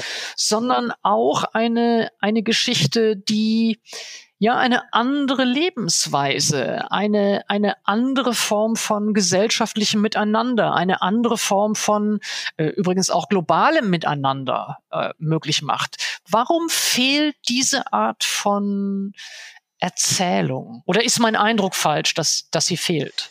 Ja, die beiden Elemente sind da, aber sie sind offenbar noch nicht so kommuniziert, dass sie dazu führen, dass das ausgelöst wird, was wir eben gesagt haben, was wir uns wünschen würden, dass die Klimakrise jetzt so beantwortet wird, wie die Kriegs- und Pandemiekrise beantwortet mhm. worden sind, mit, mit konsequentem Handeln sozusagen. Aber wir brauchen beide Elemente der Kommunikation. Das ist sehr wichtig zu sagen. Wir müssen ein Bewusstsein dafür haben in der Bevölkerung, in der Gesellschaft, in dem, im demokratischen Spektrum, was wir hier vermeiden müssen. Und das ist eigentlich, liegt ja auf der Hand. Ne? Wir wollen vermeiden die Zerstörung der Ökosysteme. Wir wollen vermeiden, dass wir 900 Milliarden Anpassungskosten haben in Deutschland, wenn wir über zwei Grad äh, die Erwärmung stattfinden lassen. Es gilt hier wirklich, was Massives zu verhindern im Sinne von Krisenabwehr. Und das ist keine Angstmache, das ist keine Dystopie, das ist einfach eine Beschreibung der zukünftigen Realitäten. Und da müssen wir uns einig sein, weil wenn wir da nicht sehen, dass es ein Problem gibt, weshalb sollten wir uns dann so schnell verändern? Wenn es dieses Problem in der Dringlichkeit nicht gäbe, würde ich immer sagen, weil Gesellschaften durchatmen können müssen sozusagen, dann lasst uns das Schritt für Schritt machen. Aber das ist die mhm. erste, erste, die erste Erzählung ist, wir haben ein Problem, ein massives Problem. Aber die zweite, äh, der zweite Teil der Erzählung muss sein, wir verbinden den Klimaschutz mit attraktiven Zukünften, nenne ich das. Also mit einer Fortschrittsbeschreibung. Ne? Wir können mit guten Gründen sagen, es gibt keine Fortschritts Fortschrittsgeschichte jenseits der Klimaneutralität, weil wenn uns die Klimaneutralität nicht gelingt, dann kommen wir in sehr schwieriges Fahrwasser rein. Und das heißt eben doch auch Wohlstandssicherung. Das heißt, die soziale Dimension betrachten. Das heißt, klimaneutrale Städte mit, mit schönen und ästhetischen und lebenswerten Städten verbinden, über grüne und gute Arbeit reden, über Demokratieschutz und Klimaschutz zu reden. All die Elemente, die wir da eben schon angesprochen haben.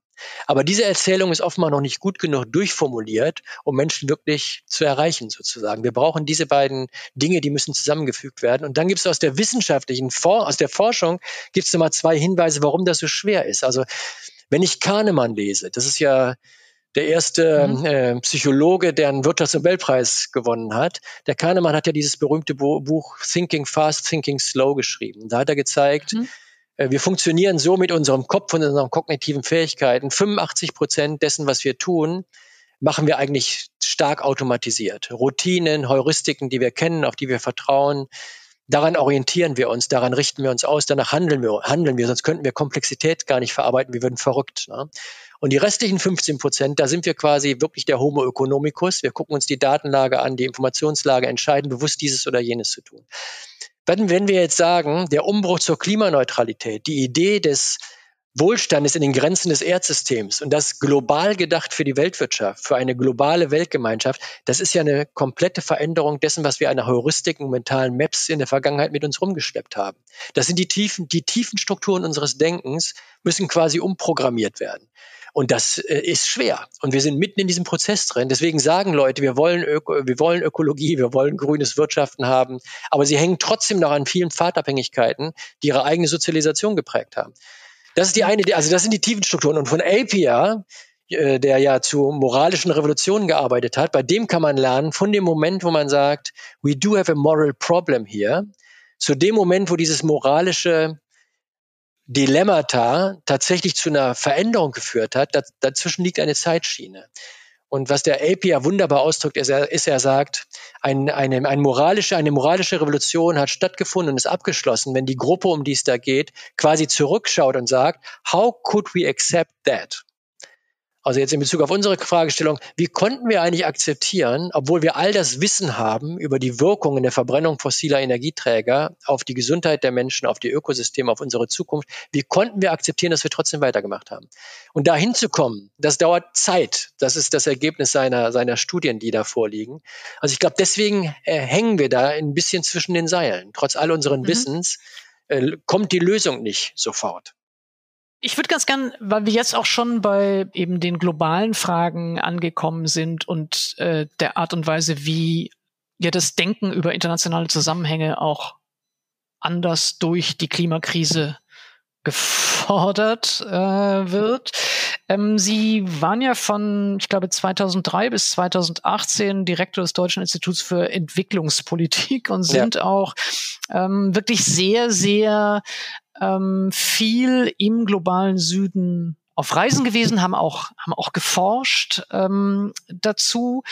Und ich würde ganz gerne, ja, diesen Blick von Dirk Messner auch hören wollen auf diese Fragen. Also nicht nur in Anführungszeichen den äh, des Umweltbundesamtes, sondern eben auch denjenigen, der diese internationale Erfahrung und auch diese andere Perspektive hat mein Eindruck und äh, korrigieren Sie mich gerne, ist, dass es eine große Skepsis gibt, ob ja diese diese äh, Klimaambitionen Deutschlands oder Europas nicht wieder einmal auf Kosten der Länder des globalen Südens gehen.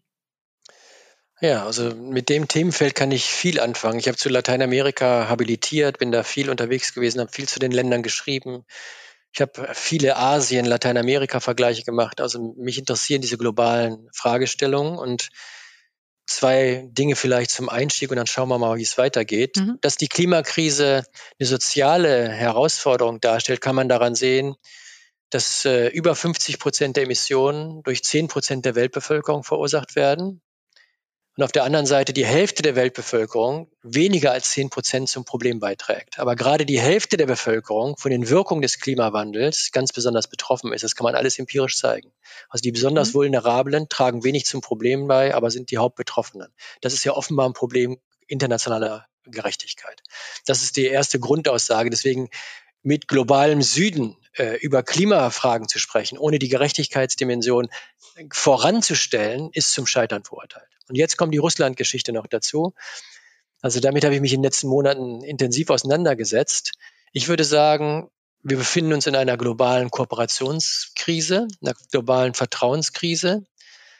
Während ja unser, unser Diskurs häufig ist, wir stehen alle gemeinsam gegen die Putin-Aggression, die gesamte Welt mehr oder weniger, ist ja die Realität zunächst mal festzustellen, dass obwohl wir sagen, übrigens mit guten Gründen, ich teile das, ne, der Russlandkrieg ist eine, ist eine Bedrohung nicht nur für Europa, sondern für die Weltordnung insgesamt, für die Zukunft des internationalen Systems, weil die Gewalt nicht obsiegen darf und dann auch die mhm. Gewalt einer Nuklearmacht. Also ich teile komplett die, die Diagnose des Bundeskanzlers zum Beispiel in dieser Frage. Ne. Ich sehe dann aber, dass um die 50 Länder des globalen Südens sich neutral gestellt haben in dieser Frage. Äh, das ist ein beachtlicher Teil des G20-Spektrums, China und Indien beispielsweise.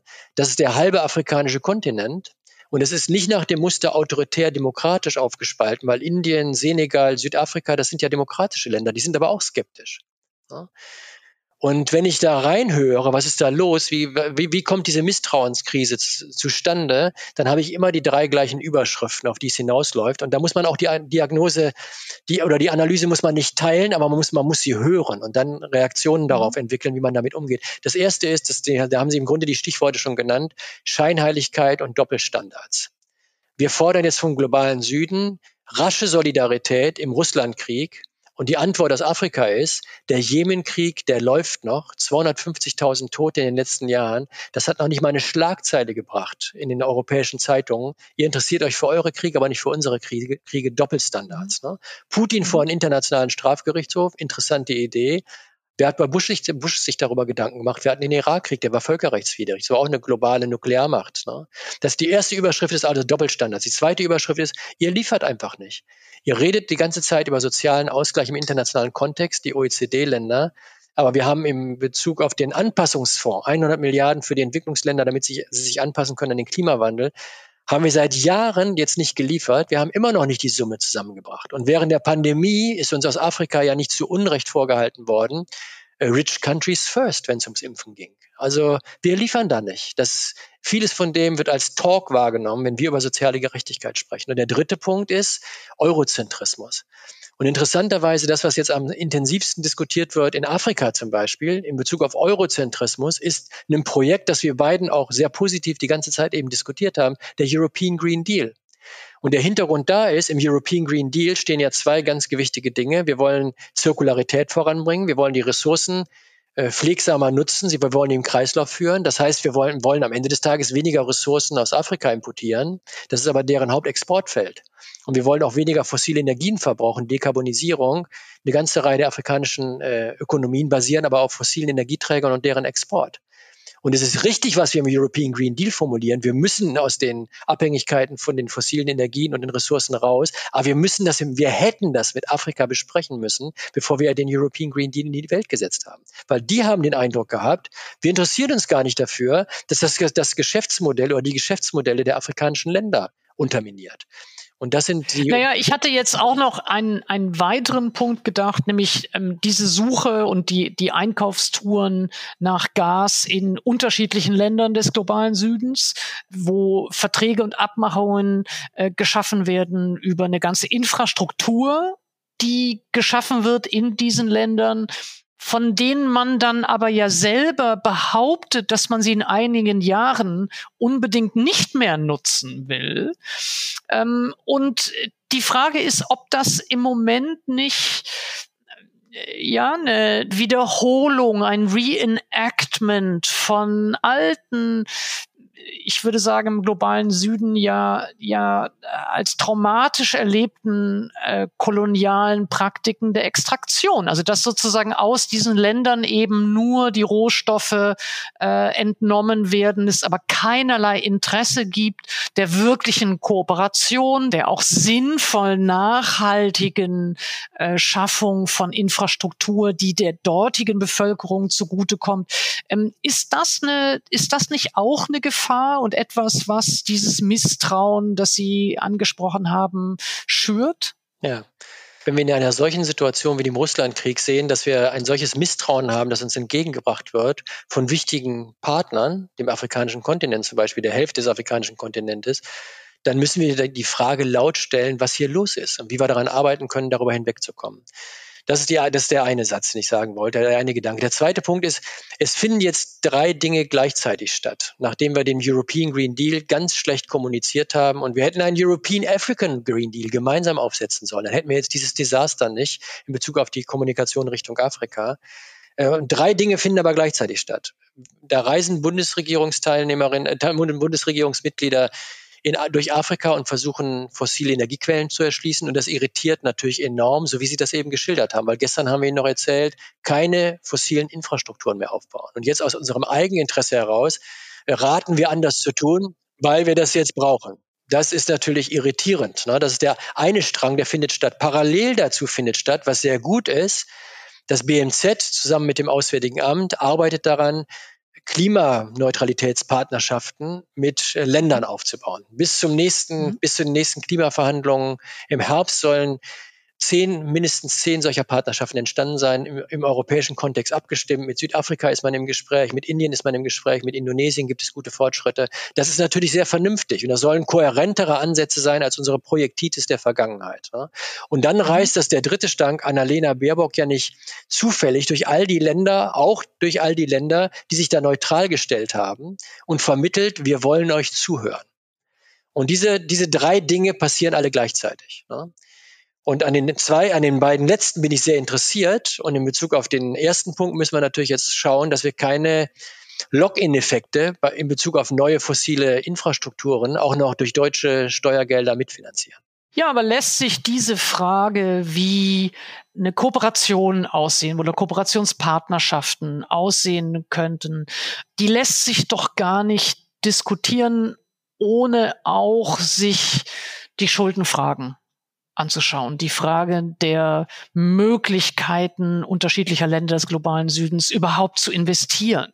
Ähm, sprich, inwiefern muss ein globales Nachdenken über Klimapolitik nicht auch eine Reform der Weltbank, ein Adressieren der Schuldenfragen mit einschließen? Mhm. Da kann ich gut mitgehen. Also zunächst mal in diesen Klimapartnerschaften wird es eine Rolle spielen, wie man Entschuldung und Klimaneutralität miteinander verbindet. Also sozusagen Pakete entwickelt, dass man die Länder finanziell entlastet, sie durch Investitionen stärkt und stützt und das mit Klimaneutralitätspfaden verbindet. Also dass es Kredite gibt, äh, die dann vielleicht eben an ökologische Bedingungen genau, die, äh, die, geknüpft sind. Die die Erneuerbaren unterstützen und den Übergang zu den Erneuerbaren. Damit haben diese Länder ja ähnliche Schwierigkeiten wie wir selber. Ich habe vor ein paar Tagen mit äh, mit Herrn Flassbart mich dazu ausgetauscht, Jochen Flassbart, der zuständig ist für diese Klimaallianzen im Entwicklungsministerium als Staatssekretär dort. Die afrikanische Ökonomie ist ja eine fossile Ökonomie, auf, auf dem Kohle, auf der Verbrennung von Kohle ausgerichtet. Und da ist der Umbruch natürlich in Richtung erneuerbare Energien ähnlich schwierig äh, zu bewerkstelligen wie hier. Und da Klimaneutralitätsinvestitionen und Unterstützung auch mit Entschuldung zu verbinden, ist vernünftig. Das ist der erste Bereich. Der zweite Bereich, haben, den Sie angesprochen haben, ist, wir müssen das gesamte System der Entwicklungsbanken, der multilateralen Banken, das sind ja gut zwei Dutzend, die davon Bedeutung sind, müssen wir umstricken und ausrichten auf die Klimaneutralität. Das ist noch nicht gelaufen, das Spiel. Ich habe ja eben darauf hingewiesen, in Glasgow haben sich alle darauf verständigt, Klimaneutralität, das war 2021, Klimaneutralität ist der neue Nordstern der Weltwirtschaft. Da gibt es jetzt keinen Widerspruch mehr von niemandem. Das haben wir ja lange sehr kritisch begleitet gesehen von vom IWF beispielsweise und der Weltbank. Da gibt es jetzt keinen Widerspruch mehr, aber die Programme sind natürlich noch nicht gestreamlined in diese Richtung. Also da steht noch einiges an, was da vorangebracht werden muss. Sie haben, äh, ja, ich weiß gar nicht, wie viele ähm, Cops miterlebt. Viele. Jetzt auch die letzte in äh, Sharm el-Sheikh. Ist das noch sinnvoll als Instrument? Also wenn man glaubt, dass in diesen Kontexten und in diesen Konferenzen, wo sich 30, 40.000 Menschen treffen, dass da die Durchbrüche erzielt werden, die dann auf der Länderebene umgesetzt werden, dann blickt man vermutlich falsch auf diese Konferenz. Also das können diese Konferenzen nicht leisten. Dafür brauchen wir eine Reorganisation der internationalen Finanzierungsbanken und Regionalbanken, die ihre ganzen Programme umstricken müssen. Dafür brauchen wir solche Kooperationen zwischen Deutschland und Europa, und Entwicklungsländerregionen oder konkreten Entwicklungsländern in solchen Transformationsallianzen, da findet die wirkliche Umsetzung statt. Aber für mich haben die Verhandlungen noch immer einen Eigenwert, muss ich Ihnen sagen, weil einmal pro Jahr kommt. Auch wenn sie in Ägypten stattfinden. Tja, ich hätte es besser gefunden, wenn die in einem Vorreiterstaat des Klimaschutzes stattfinden. Wenn man sich darauf einigte, dass man das als Muster etabliert, fände ich, fände ich sehr gut. Ne? Aber ich finde es wichtig, dass einmal im Jahr diese globale Community zusammenfindet und sich austauscht. Die Netzwerke, in denen ich mich international zu den, diesen Themen unterhalte, die sind auch ganz stark durch die Klimaverhandlungen der letzten Jahre zustande gekommen. Also da ist ein globales Netzwerk äh, entwickelt worden, das diesen gesamten Diskurs in, im Sinne von Multiplikatoren, die da zusammenkommen, auch vorantreibt. Also das ist für mich der eigentliche Mehrwert der Konferenzen, so ein globales Netzwerk darzustellen. Aber ist das Risiko der tiefen Enttäuschung, und ich meine jetzt eine Enttäuschung, die sich äh, nicht nur daran festmacht, ob eine äh, Konferenz sozusagen eine Abschlusserklärung oder Beschlüsse äh, zu formulieren in der Lage ist, sondern auch bei Beschlüssen, die gefasst werden, die dann äh, als Erfolg gefeiert werden, ist mindestens mein Eindruck, dass sich über die letzten Konferenzen eine, ja, eine, eine tiefe Melancholie gelegt hat und eben eine tiefe Enttäuschung. Und ist für Sie sozusagen das Netzwerken und die Multiplikatoren dort entdecken der größere Gewinn als das Risiko einer solchen Enttäuschung? Wir brauchen ja diese globalen Netzwerke, um transnational überhaupt aktiv sein zu können. Und diese Weltkonferenzen mhm. sind für mich da sozusagen das, das weltgesellschaftliche Pendant nahezu zu dem, was wir im IPCC mit der globalen Wissenschaft organisiert haben. Wir brauchen diese Netzwerke. Wir müssen uns von der Illusion verabschieden, dass auf diesen großen Foren dann die Durchbrüche bei, in Bezug auf Umsetzung organisiert werden. Das findet woanders statt. Das haben wir eben schon mal thematisiert. Aber dennoch waren, ich meine, der Paris-Moment, die Paris-Verhandlungen und dann äh, wenige Wochen später in New York die Verabschiedung der SDGs, das waren in den letzten, das war 2015, das waren zwei Glücksmomente des Multilateralismus. Das sollte man nicht gering schätzen. Vielleicht ähm, noch ein Nachdenken über die Abhängigkeit von einem sinnvollen Klimaschutz von demokratischen Fragen. Also äh, ich glaube, das ist äh, ein wiederkehrendes Motiv in diesen Debatten, ähm, gerade im Angesicht eben von ja, diesem Beschleunigungszwang, von dem, von dem Tempodruck, von dem, von dem Ruf nach Radikalität. Ähm, wie groß ist die Gefahr, dass dieser Ruf nach Radikalität und dieser Ruf nach Tempo ähm, mit antidemokratischen Ambitionen einhergeht? Ja, wir haben ja eben über die Polarisierung der Gemütslage in unserer Bevölkerung gesprochen. Ne? Diese, diese doppelte Zumutungsproblematik, mhm. ein, ein Zumutungsparadoxon, dass die einen sagen, die Zumutung ist die Acceleration und die Beschleunigung der Transformation aus der Sorge vor zu schneller Veränderung, vor sozialer Überforderung und dann die Zumutungsformulierung auf der anderen Seite, die sagen, die Zumutung ist, dass wir nicht endlich handeln, obwohl wir wissen, wie genau. schnell, das ist ja das Paradoxon, mit dem wir es zu tun haben. Und dann kommt das, wie, wie verhandeln wir das immer in der Demokratie? Also zwei Stränge. Ich habe diese Diskussion sehr lange mit Gesine Schwan immer wieder geführt, mit der ich das Sustainable Development Solutions Netzwerk in Deutschland eine ganze Reihe von Jahren geleitet habe. Und sie hat mich daran erinnert, immer wieder, dass Demokratie Zeit braucht. Und sie hat natürlich recht. Ich habe ja eben mit Kahnemann argumentiert. Ne? Also mhm, Veränderungen, ja, genau. kognitive Veränderungen brauchen Zeit. Oder ich habe mit APIA formuliert, moralische Revolutionen oder moralische normative Neuorientierung brauchen ebenfalls Zeit. Das ist völlig unstrittig, dass das so ist. Und deswegen gibt's da, Frau Imke, da gibt's ein Spannungsverhältnis. Ne? Und dann vielleicht noch ein anderes Autorenpärchen, die sehr unterschiedlich an die Dinge rangegangen sind. Hannah Arendt, äh, Vita Activa 1958. Da ist sie sehr optimistisch und sagt, gerade in Krisensituationen durch die Pluralität und die die Diversität unserer Gesellschaften können wir kreative Lösungen finden, demokratische Lösungen finden. Und äh, Schmidt, Karl Schmidt hat das ganz anders gesehen, hat gesagt, wir leben nicht in einem Universum, wir leben in einem Polyversum. Und gerade in Krisensituationen können diese Polyversen können zu Zentrifug Zentrifugalkräften führen und einem Auseinanderdriften in der Gesellschaft. Und beides ist denkbar. Ne? Und das ist die Situation, in der wir stecken. Deswegen finde ich Ihren Punkt sehr gut. Wobei ich gerade dieses Auseinanderdriften der Gesellschaft ähm, eigentlich wesentlich wahrnehme als nur ein, ja, ich will nicht gerade sagen als ein Vorwand, aber ich habe das Gefühl, es ist doch etwas, was permanent immer nur eingesetzt wird, um äh, Veränderungen äh, zu verhindern, um progressive Politik zu verhindern. Ich habe äh, das Gefühl, es wird permanent einem suggeriert, es gibt eine Spaltung der Gesellschaft, die man meiner Ansicht nach eher dadurch erzeugt, dass man sie behauptet, als als als äh, dass man sozusagen ich weiß nicht, ob es ob es richtig ist, ähm, sozusagen die die Klimafragen als Fragen demokratischer Überforderung zu beschreiben, sondern ich glaube eigentlich, dass ähm, das Momente sind, in dem sich gerade die Vorzüge äh, einer demokratischen Ordnung erst richtig zeigen. Eine demokratische Ordnung ist ja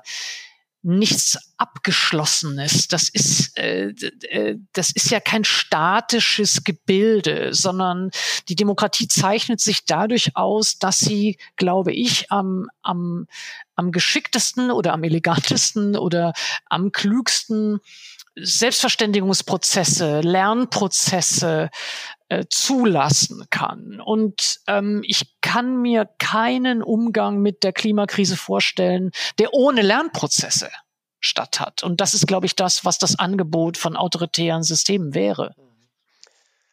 Das teile ich. Also dem kann ich gut folgen. Das finde ich auch sehr sympathisch von der Perspektive und der Sichtweise her.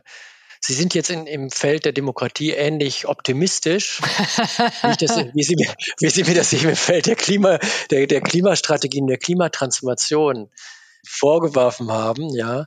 Und beides ist wahrscheinlich richtig. Also ich würde Ihnen folgen in dem demokratietheoretischen Optimismus, aber hätte die habe, die habe die Sorge, deswegen habe ich eben Schmidt versus Hannah Arendt gesagt, Gesellschaften können überfordert sein und können dann implodieren. Da kann Gewalt eine Rolle spielen. Populismus kann entstehen. Wir sehen das ja alles in unseren Gesellschaften. Die Krise der Demokratie ist ja nicht nur eine Chimäre. Die Krise der Demokratie ist eine ernsthafte Sorge. Ne? Und deswegen muss man fragen, wie kriegt man die Klimatransformation, die Nachhaltigkeitstransformation mit diesen demokratischen Herausforderungen in ein Narrativ und in einen Veränderungsprozess hinein? Und eine Geschichte ist sicher, dass man diejenigen in der Gesellschaft, die sich um ihre soziale Situation Sorgen machen und zu Recht auch noch, das sind ja 30, 40 Prozent unserer Gesellschaft, wenn man Marcel Fratscher äh, folgt, der sagt, 30, 40 Prozent unserer Gesellschaft verfügen kaum über Rücklagen. Wenn man denen sagt, jetzt muss aber eine Heizung her, die muss klimaneutral sein, jetzt muss ein Verbrenner raus und das Elektromobilitätsangebot muss eingekauft werden.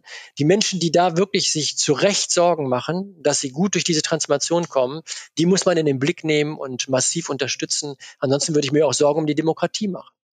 Nein, nein, absolut. Da stimme ich äh, absolut zu. Es ging, ging, es war für mich nicht entscheidend, sozusagen soziale Nöte oder Sorgen äh, unsichtbar zu machen oder zu, zu marginalisieren oder zu delegitimieren, mhm. sondern es ging eher darum zu sagen, dass diejenigen, die häufig das Wort von der Spaltung der Gesellschaft ähm, führen, äh, suggerieren damit oft, dass es eben zwei gleichermaßen groß, große äh, Teile gäbe, die äh, dann eben als Polarisierung beschrieben werden. Und meiner Ansicht nach ist das eine Form von Normalisierung oder auch von Verharmlosung von antidemokratischen, autoritären, rechten Tendenzen, ähm, die irgendwie als ja gleich groß wie die demokratischen Teile von der Gesellschaft beschrieben werden. Und, und da, glaube ich, ist dieser Diskurs von der Spaltung der Gesellschaft wirklich heikel und riskant, ähm, weil er ja äh, eben antidemokratische Tendenzen merkwürdig aufwertet und, und legitimieren wird. Das scheint mir aber was ganz anderes zu sein als der Punkt, den Sie jetzt gemacht haben, zu sagen, ernst zu nehmen, dass es ja unterschiedliche soziale, ökonomische äh, Nöte, Sorgen gibt, ähm, die rational sind die realistisch sind, die adressiert werden müssen von allen äh, denjenigen, die einen progressiven Klimaschutz wollen. Ihre, Ihr Blick auf den Autoritarismus als ein weniger leistungsfähiges Konstrukt von Organisationen einer gesellschaftlichen, eines gesellschaftlichen Systems das, da gehe ich auch mit, das teile ich. Ne? Ähm, wobei ein als Politikwissenschaftler, ich bin ja Politik- und Wirtschaftswissenschaftler, als Politikwissenschaftler und vielleicht als Politik- und Wirtschaftswissenschaftler hat mich schon irritiert, wie wirtschaftlich dynamisch China ist. Über China haben wir heute nicht gesprochen. Das ist ja ein wichtiger Akteur mhm. in der in Bezug auf die, die, die Veränderung des Global Governance Systems, aber auch in der Klimapolitik sehr wichtig. Ich glaube, dass China sich glaub, gerade zurückentwickelt, weil es autoritärer geworden ist. Ich habe lange in China gearbeitet, in den letzten 20 Jahren immer wieder, war in jedem Jahr eigentlich da, habe da gute Forschungsnetzwerke und habe versucht zu verstehen, wie die Gesellschaft tickt. Ich hatte unter der, in der Phase, in der Wen Jiabao Premierminister war, das Gefühl, hier findet Liberalisierung von Jahr zu Jahr statt, was der Gesellschaft gut tut. Internationale Vernetzung, wissenschaftliche Kooperation. Ich habe mit chinesischen Kollegen sehr eng zusammengearbeitet. Wir haben Publikationen gemeinsam gemacht. Das ist jetzt alles gar nicht mehr möglich mittelfristig wird sich damit dieses autoritäre Regime handlungsunfähiger machen. Also da bin ich ja, bei Ihrem demokratietheoretischen Optimismus. Ja, ich glaube, äh, da würde ich schon auch darauf hinweisen wollen, dass wir bei China in der Pandemie ja auch die Dysfunktionalität mhm. von autoritären Regimen erlebt haben. Dass wir, glaube ich, übrigens ähnlich wie bei äh, der Katastrophe von Tschernobyl ähm, auch erlebt haben, wie in einem, in einem Regime der Angst wahre Informationen nicht weiter nach oben geleitet wurden, ja. ähm, aus, aus, aus schierer Angst vor Bestrafung und Repression. Und das scheint, wenn wir die Geschichte richtig rekonstruieren können des Beginns der, der, der Pandemie in China ja auch ähnlich gewesen zu sein, dass sich die lokalen Behörden ähm, nur mit großer Verzögerung äh, getraut haben, die Informationen äh, weiterzuleiten. Also da würde ich, da würde ich schon auch äh, diese, dieser, äh, ja, diese Illusion von von China als dem dem omnipotenten System, das äh, ja eben besonders funktional sei, auch ein bisschen widersprechen wollen. Zunächst mal würde ich sagen, Streit und Kontroverse ist ja erwiesenermaßen ein Mechanismus der, der Herausbildung von Kohäsion in Gesellschaften und auch von Kreativität und Lernprozessen. Das ist ganz eindeutig. Und das ist in Ländern wie China weniger ausgeprägt. Der Punkt, den wir uns nochmal angucken könnten, wenn wir noch Zeit hätten, ich will ihn nur ansprechen, ist, das Erstaunliche an China ist schon, dass dieses Land in vier Dekaden die absolute Armut im Land tatsächlich massiv hat absenken können und technologische Lernprozesse gemacht hat, die erstaunlich gewesen sind. Aber ich glaube, sie kommen jetzt in so eine Regressionsphase. Es gibt ein Buch nach einer amerikanischen Kollegin, das ist überschrieben mit der scheiternde, der scheiternde Riese. Ein scheiterndes äh, Konstrukt wie China würde die gesamte Weltwirtschaft und Weltordnung nochmal auf eine ganz andere und tiefere Art in Turbulenzen bringen als die Russland-Problematik, die wir im Augenblick diskutieren. Mhm. Ähm, vielleicht zum, zum Schluss würde ich gerne fragen wollen, was uns Hoffen macht oder machen kann? Ja, also ich habe ja über viele Veränderungsprozesse gesprochen, von denen ich denke, dass sie schon stattgefunden haben und uns, und uns jetzt in die Situation bringen in Deutschland und Europa, wo die Probleme daraus entstehen, dass wir jetzt anfangen, die Dinge ernst zu nehmen. So interpretiere ich die Situation. Und das macht mich äh, hoffnungsfroh. Mich macht auch hoffnungsfroh, dass wir Jugendbewegungen wie die Fridays for Future Bewegung haben, die die Gesellschaft massiv beeinflusst haben, ich bin auch froh über eine demokratische Kultur in Europa. Der European Green Deal ist eine ausgezeichnete Perspektive. Und wir haben über ein Bundesverfassungsgericht gesprochen, der Demokratie und Klimaschutz in Beziehung setzt. Also ich habe eben gesagt, 2021 war ich pessimistisch und äh, war ich auch sehr optimistisch und die letzten Jahre des Krieges haben mich da irritiert. Jetzt am Ende des Gesprächs kommen wir doch wieder zu dem Punkt, es gibt schon eine ganze Reihe von zentralen Weichen, Weichenstellungen, die darauf hinweisen, dass wir noch eine Chance haben, die ganze Geschichte zu wuppen, oder? Äh, das ist doch ein, ein wunderbares Schlusswort. Ähm, ich frage äh, alle Gäste von diesem Podcast in aller Ruhe am Schluss immer nach einer Empfehlung, einem, einem Buch, einem Film, einem Theaterstück, das Sie jüngst begeistert hat und das Sie gerne äh, empfehlen möchten. Also vielleicht ein Buch und ein, ein Kulturzusammenhang. Also bei dem Buch mhm. würde ich empfehlen, äh, Eric Kandel, das Zeitalter der Erkenntnis. Das ist ein Buch eines Wissenschaftlers. Eric Kandel ist jetzt um die 100. Der hat dieses Buch mit 94, 95 veröffentlicht, vor vier, fünf Jahren.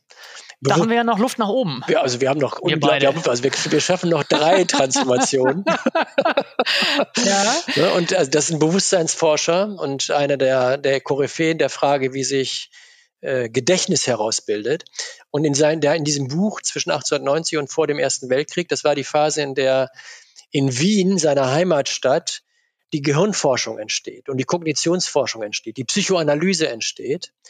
Und da ein gemeinsames Milieu mit der, mit der, mit Kunst und Kultur sich herausbildet. Oskar Schiele, Kokoschka, Klimt. Ne?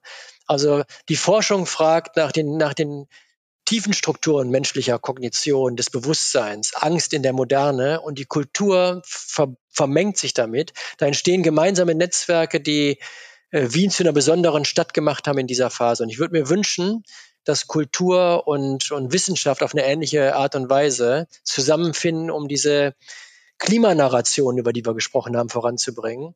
Und da bin ich mit tollen Kollegen aus dem Kulturbereich im Gespräch, mit äh, Klaus Biesenbach zum Beispiel, dem Chef der neuen Nationalgalerie, der ja auch der Direktor des Museums der Moderne des 20. Jahrhunderts, das jetzt entsteht wird. Mit dem bin ich sehr intensiv im Gespräch darüber, wie dann die Moderne im 21. Jahrhundert, im Anthropozän stattfinden kann. Oder Marina äh, Kem, eine Kollegin, die Filmemacherin ist und Wissenschaft und Kommunikation in Filmprojekten umsetzt. Also mhm. diese kulturellen Netzwerke zu verbinden mit Wissenschaft und dann Gesellschaftsveränderung, das interessiert mich sehr. Großartig. Ganz, ganz herzlichen Dank, äh, Dirk Messner. Danke für das Gespräch. Das war Dirk Messner. Und das war auch schon die vierte Folge von In aller Ruhe, ein Podcast der Süddeutschen Zeitung mit mir, Caroline Emke. Wenn Sie mehr zu Dirk Messner erfahren wollen, dann schauen Sie auf sz.de. Dort finden Sie auch noch weitere Infos zu Messners Buchempfehlung. Und es gibt dort alle Infos und Folgen dieses Podcasts. Wenn Ihnen das Gespräch gefallen hat oder wenn Sie Kritik haben, dann schreiben Sie uns. Wir freuen uns immer über eine Nachricht an podcast.sz.de. Sie können in aller Ruhe übrigens auch in Ihrer Podcast-App bewerten. Dann können andere ihn leichter finden. Oder Sie empfehlen in aller Ruhe direkt Ihren Freundinnen und Bekannten. Das würde mich natürlich sehr freuen. Die nächste Folge kommt am 8. April, wie gewohnt in Ihrer Podcast-App und auf sz.de. Da spreche ich dann mit der Museumsdirektorin Leontine Meyer van Mensch über Museen und das Erbe des Kolonialismus. Vielen Dank für die Unterstützung und Produktion dieser Folge an das ganze Team der Süddeutschen Zeitung und Ihnen vielen Dank fürs Zuhören.